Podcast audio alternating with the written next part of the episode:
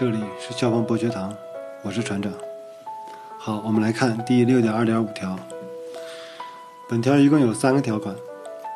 那么第一款介绍的是上下洞口之间的要求，第二款介绍的是相邻洞口之间的要求，第三款是对第一款和第二款当中出现的一些建筑构件提出的相关要求。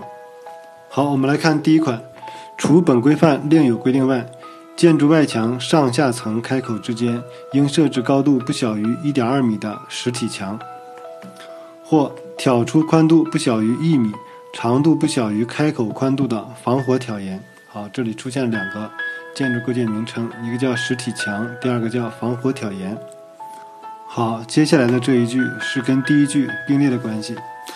当室内设置自动喷水灭火系统时，上下层开口之间的实体墙高度不应小于零点八米。那么也就是说，当设置了自动喷水灭火系统时，实体墙的高度可以由原来的一点二米降为零点八米。但是此处我们要注意，防火挑檐的相关参数并没有缩减。好，下面一句是一个例外：当上下层开口之间设置实体墙确有困难时。可设置防火玻璃墙。那么这里我们说一下防火玻璃墙。防火玻璃墙有两个参数，一个是耐火隔热性，一个是耐火完整性。那么防火玻璃墙与防火窗的区别就在于它不可开启，成为建筑构件的一部分。那么关于防火玻璃墙耐火完整性，应该按照《箱玻璃构件耐火实验方法》这本规范来进行测定。好，下面。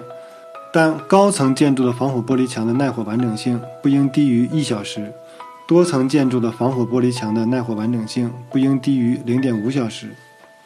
好，最后一句，外窗的耐火完整性不应低于防火玻璃墙的耐火完整性要求。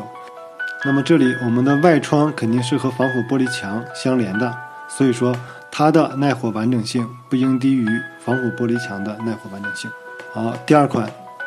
住宅建筑外墙上相邻户开口之间的墙体宽度不应小于一米，小于一米时，应在开口之间设置突出外墙不小于六百的隔板。好，我们来分析一下，本款我们要注意，它主要是针对住宅建筑而言。第三款，实体墙、防火挑檐和隔板的耐火极限和燃烧性能均不应低于相应耐火等级建筑外墙的要求。好，本款是对第一款和第二款中出现的建筑构件提出的相关要求。好，第六点二点六条，建筑幕墙应在每层楼板外沿处采取符合本规范第六点二点五条规定的防火措施。幕墙与每层楼板隔墙处的缝隙应采用防火封堵材料封堵。本条主要对采用幕墙的建筑提出相关要求。那么，大部分幕墙存在空腔结构，这种空腔上下贯通，在火灾时容易产生烟囱效应。好，第六点二点七条，本条是对建筑内一些重要的房间提出了相关的分隔要求。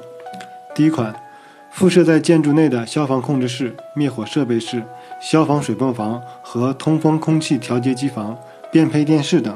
应采用耐火极限不低于两小时的防火隔墙和一点五小时的楼板，与其他部位分隔。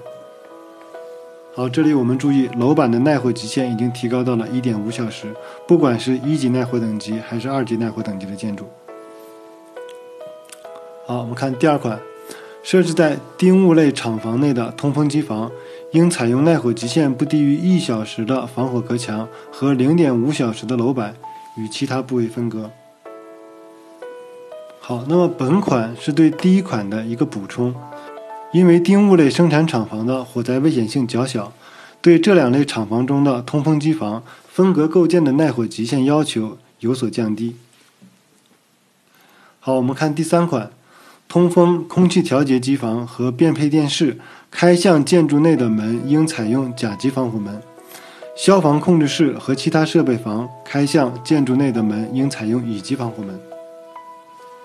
那么这两句话，除了一个是甲级防火门，一个是乙级防火门之外，那么我们应该能听出来，它的保护方向是不同的。